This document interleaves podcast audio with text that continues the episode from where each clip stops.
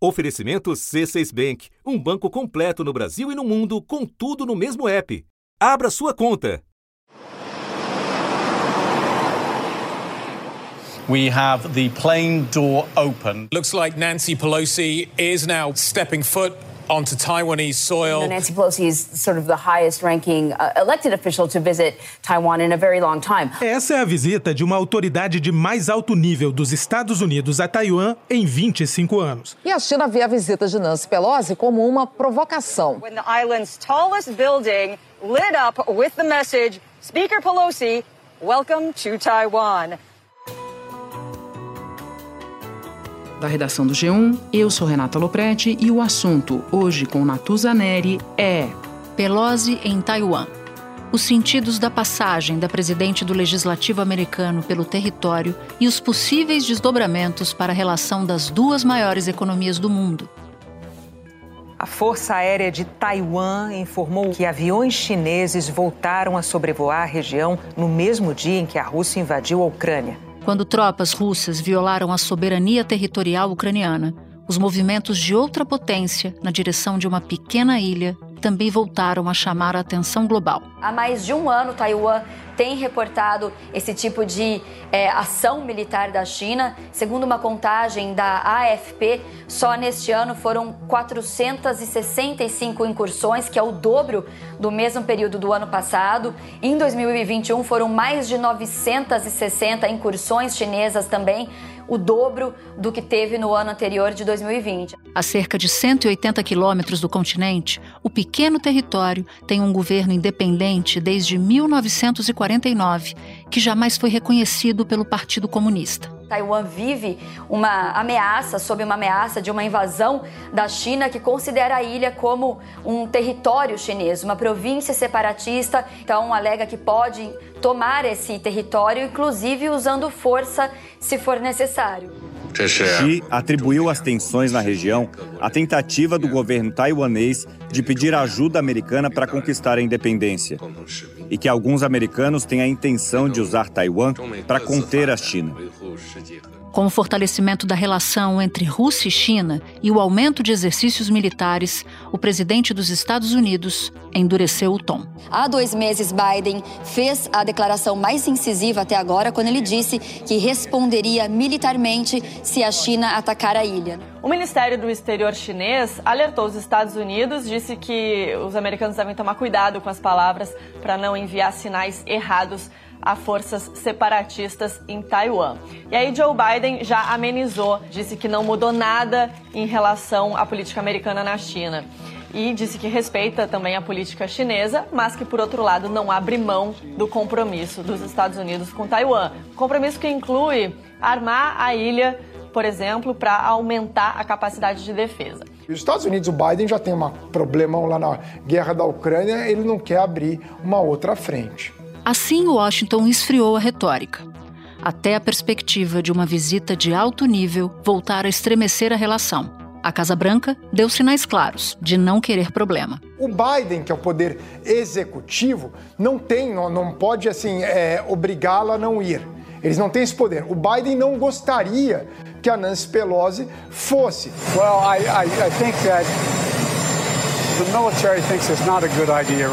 Nem ele, nem o assessor de segurança nacional dele, o Jake Sullivan, nem o secretário de Estado, o Anthony Blinken. Our policy has not changed. The United States strongly opposes any unilateral efforts to undermine peace and stability across the Taiwan Strait. Todos avaliam que nesse momento é, só contribuiria para o acirramento dos ânimos. E Pequim de que não assistiria a tudo sem reação. Na semana passada, em uma ligação por telefone, o presidente dos Estados Unidos, Joe Biden, e o presidente chinês Xi Jinping falaram sobre o assunto.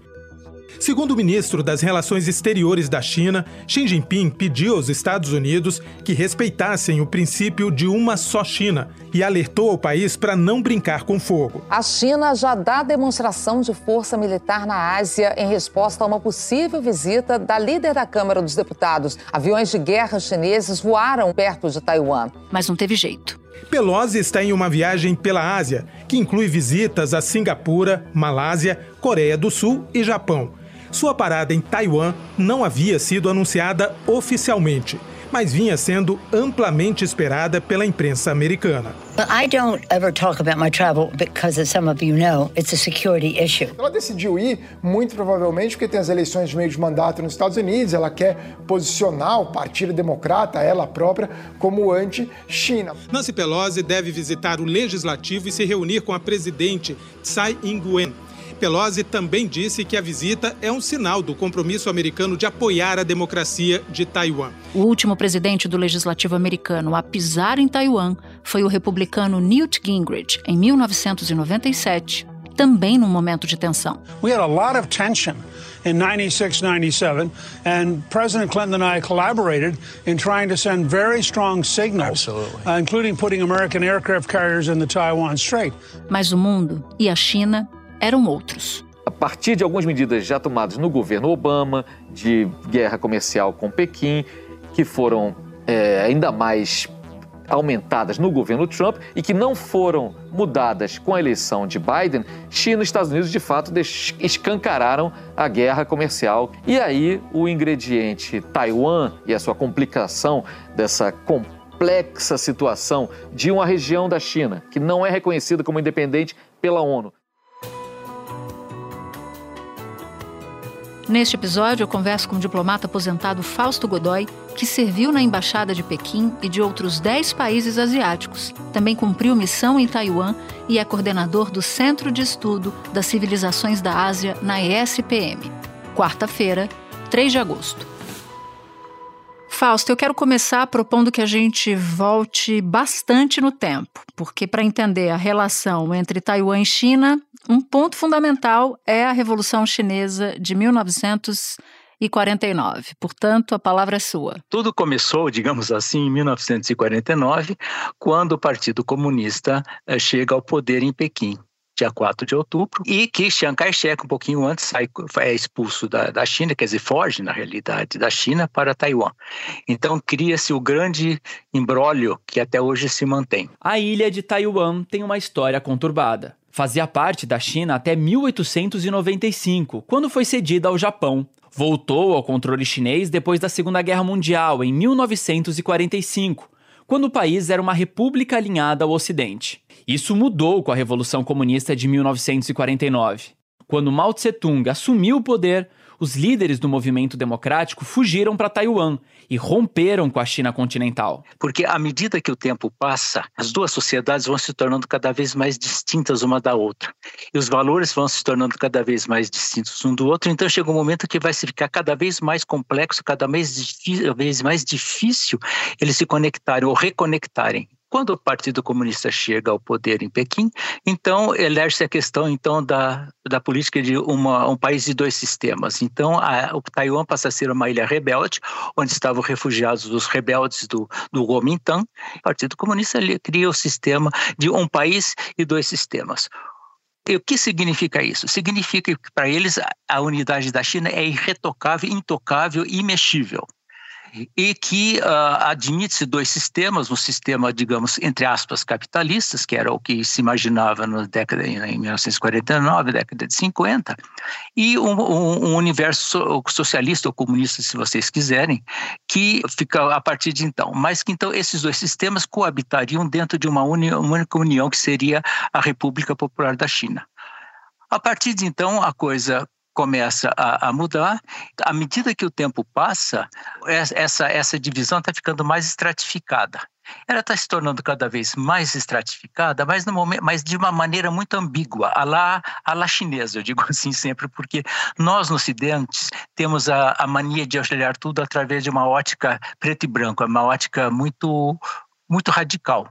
E na Ásia, a percepção das relações é muito mais ambígua. A partir de então, você tem em Taiwan a sociedade taiwanesa cada vez mais ausente, cada vez mais uh, reticente com relação aos conceitos da, da, da, da, população do continente, da República Popular da China, mas ao mesmo tempo, que é uma coisa que uh, é só uma maneira de ver a Ásia, uma visão de Ásia que permite entender isso, ao mesmo tempo, a, a, a China é o principal parceiro comercial de Taiwan. A China vê a ilha como parte de seu território enquanto os Estados Unidos consideram uma província autônoma e democrática.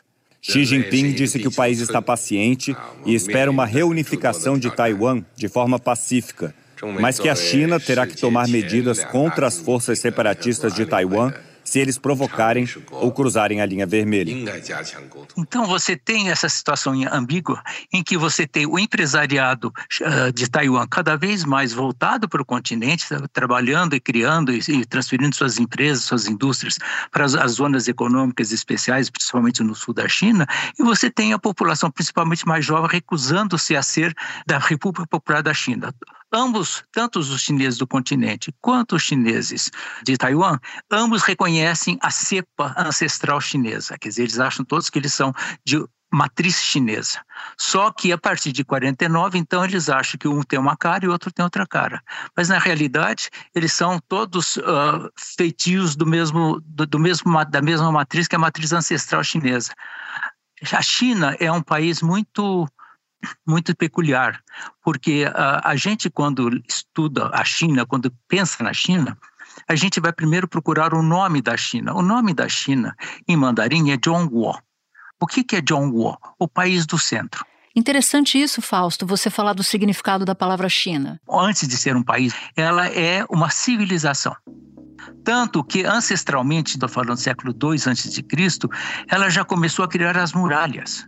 Essas muralhas que ela criou desde, desde então e continuou criando ao, ao, longo do tempo, essas muralhas eram para impedir a entrada dos bárbaros, como eles chamavam os chineses, todos os que não eram parte da China. Ora, a, a muralha que impede a entrada impede a saída. Então, para eles, isso, é isso é o que é China. As, as, as fronteiras da China, como a maioria das fronteiras da Ásia e da África, elas foram definidas e limitadas pelo coloniza, pelos colonizadores europeus.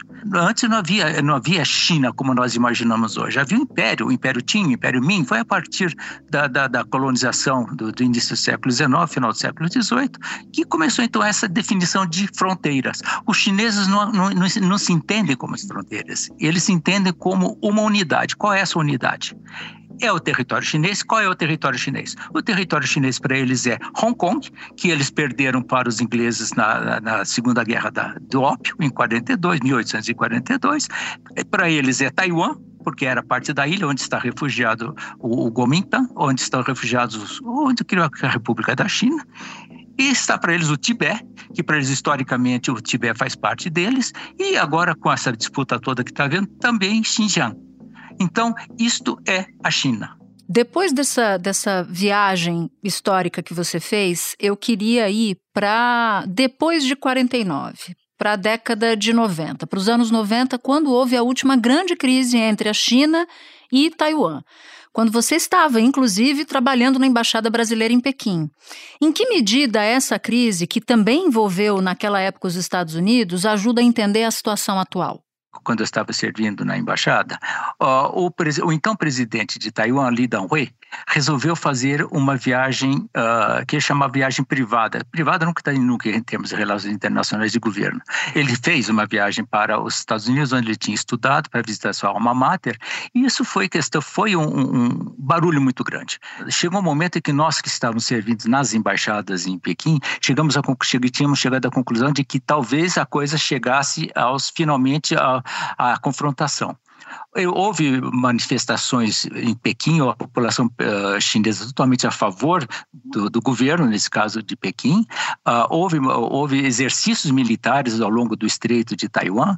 Entendi. Isso que você está contando para a gente aconteceu em 1995. Para nós, os ocidentais que estávamos lá, a gente parecia que estava, estava chegando realmente a vias de fato. Não, isso era um código era uma maneira deles se entreameaçarem, mas de qualquer maneira não chegariam nunca a uma, a, a uma confrontação.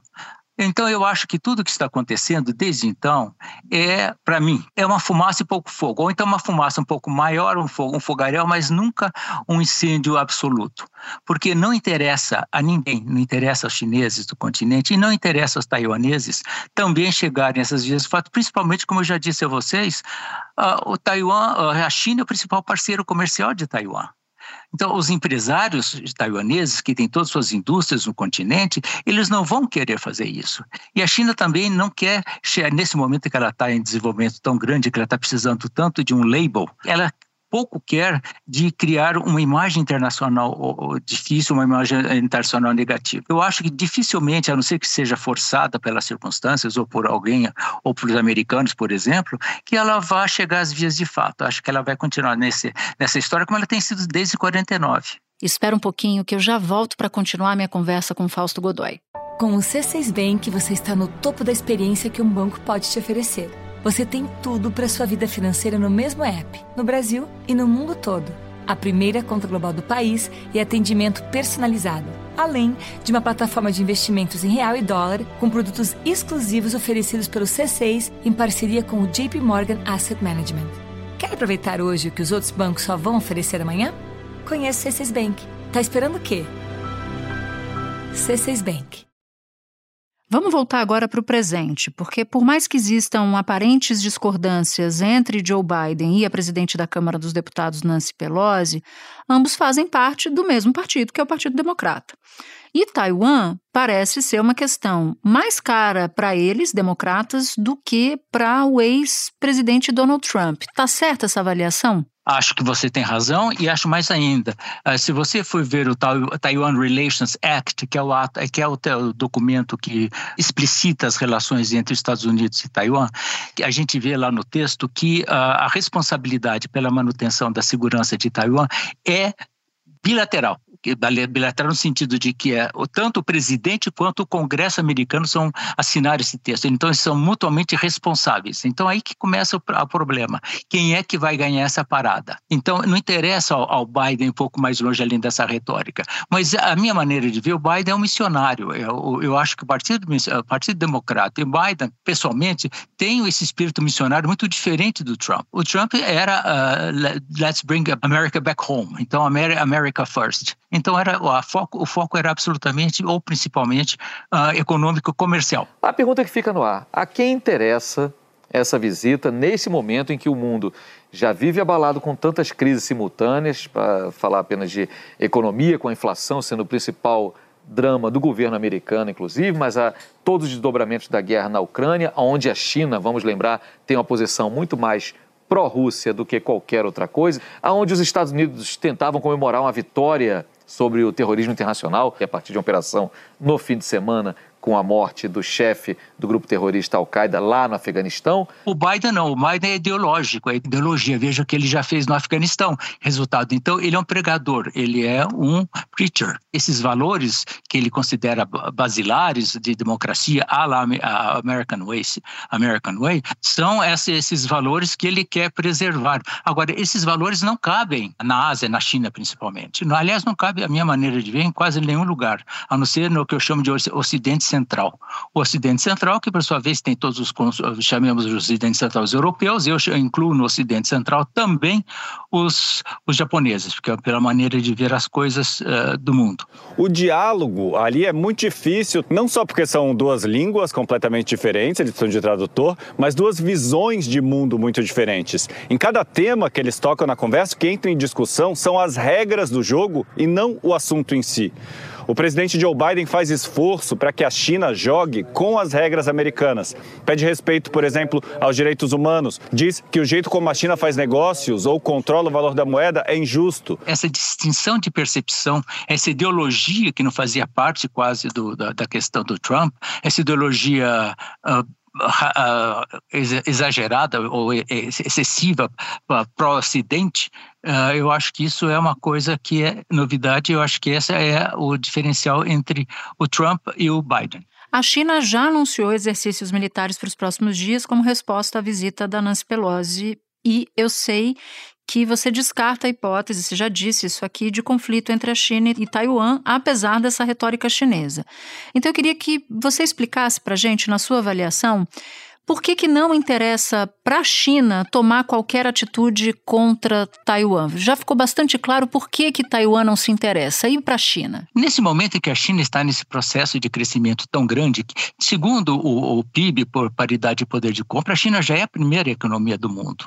Não em termos de PIB nominal, mas em termos de PIB por paridade de poder de compra, ela já é. Um país que está nesse ímpeto, que já está criando a nova rota da seda, que está botando seus tentáculos econômicos uh, por todos os lados. Será que interessa a, ela macular a imagem, essa imagem que ela precisa para poder crescer? Porque uma briga desse porte é muito pesada. É, nós podemos falar aí quase de, estou exagerando talvez, mas um confronto nuclear a questão nuclear, que não está presente em vários, em vários momentos, em vários países, ali é muito presente, né? E para a China, principalmente, essa região é uma região extremamente sensível. Por quê? Por causa do Mar da China. A briga não é só Taiwan.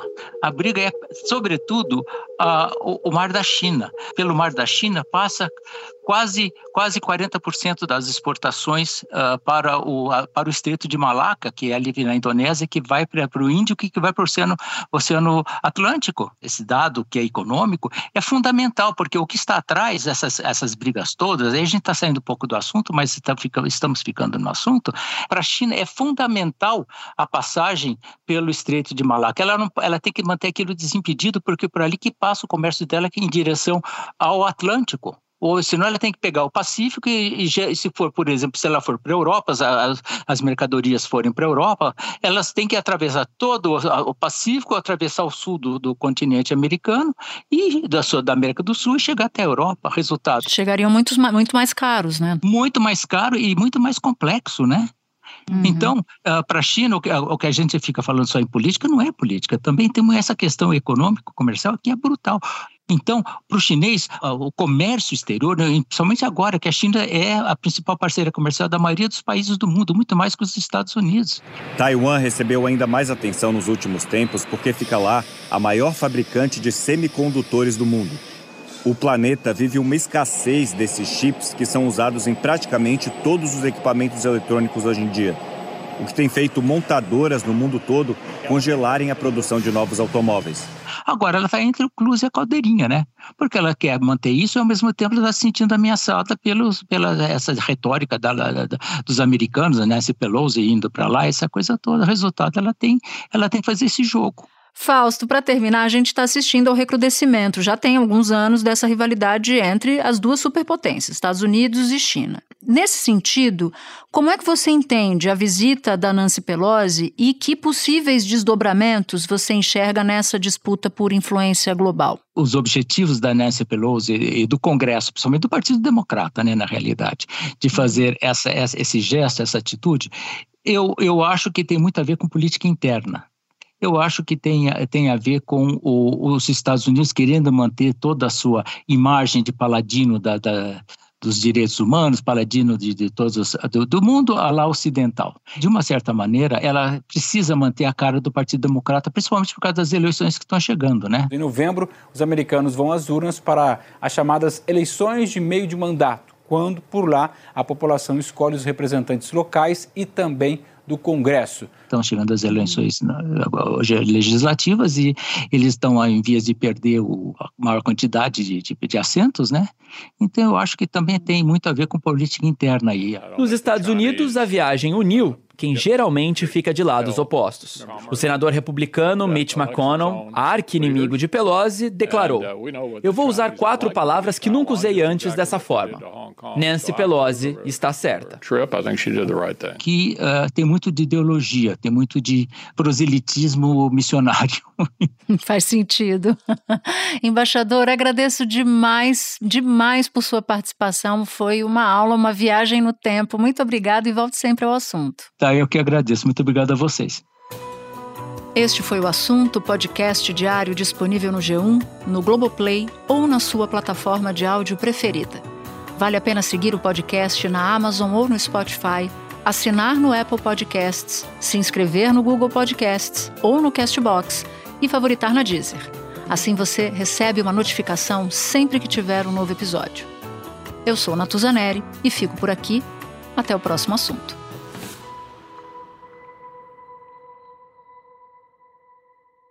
Você no topo da experiência financeira que um banco pode oferecer. Escolha um banco completo no Brasil e em qualquer lugar do mundo. Abra sua conta no C6 Bank.